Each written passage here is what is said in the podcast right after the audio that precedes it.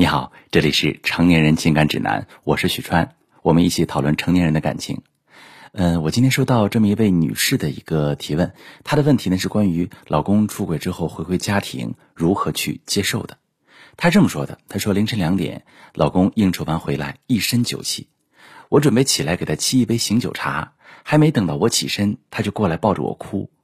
我问他怎么了，他说有件事瞒了我快半年，在心里一直很憋屈，今天终于鼓足勇气跟我说出来，怎么处理都听我的。”事情是半年前他同学聚会，喝酒喝高了，跟大学时候的女朋友睡到一起。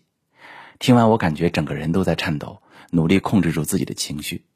看着他的眼睛流露出来的真诚的悔意，我很想原谅他，但这件事就像一根刺一样，时不时的扎痛我的心。我还是不知道该怎么办。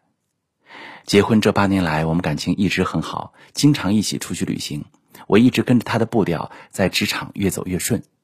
如今，每当他搂着我靠在他的肩上，就想着他和那个女人依在一起的场面，我的身体就会排斥。我恨他，恨他为什么不一直瞒下去，不要告诉我真相，不然也不会这么折磨彼此。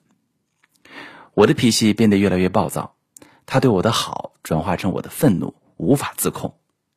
虽然我也不想这样，我也知道人的耐心是有限的。我发完火，哭着跟他说对不起，他也哭着跟我道歉，安慰我。我害怕两个人耐心被耗尽的那一天随时会到来。许川老师，我该如何调整自己，改善我们的关系？好，这位女士，老公冲动出轨这件事在你心中留下深深的伤害，要么忍耐，要么离婚，这两种选择都不是你想要的结果。那你也担心啊？如果彼此的心态得不到有效转变，结果只能是后者。所以你想得到有效的帮助。我为你想要转变、为自己生活负责的勇气鼓掌，也谢谢你的信任。我们一起来看看你们的婚姻问题出在哪儿。第一点，你老公半年前出轨，他的冲动行为像根刺一样刺在自己心中，说出来害怕你离开，不说出来自己太压抑，最后酒壮人胆，选择对你坦白，说明他很在意你，他很在意你们之间的感情，他犯了一个很大的错。但你内心其实并不想因为他的一时冲动犯错就否定他这个人，否定自己，还有你们的感情，你是很理性的。第二点，从你的描述来看，你是一位知书达理、善解人意的好妻子。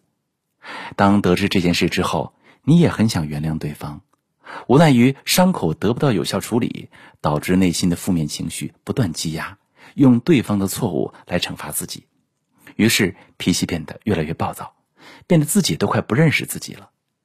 要知道，当你对自己越苛刻，越强迫自己去原谅，很有可能离期待会越远。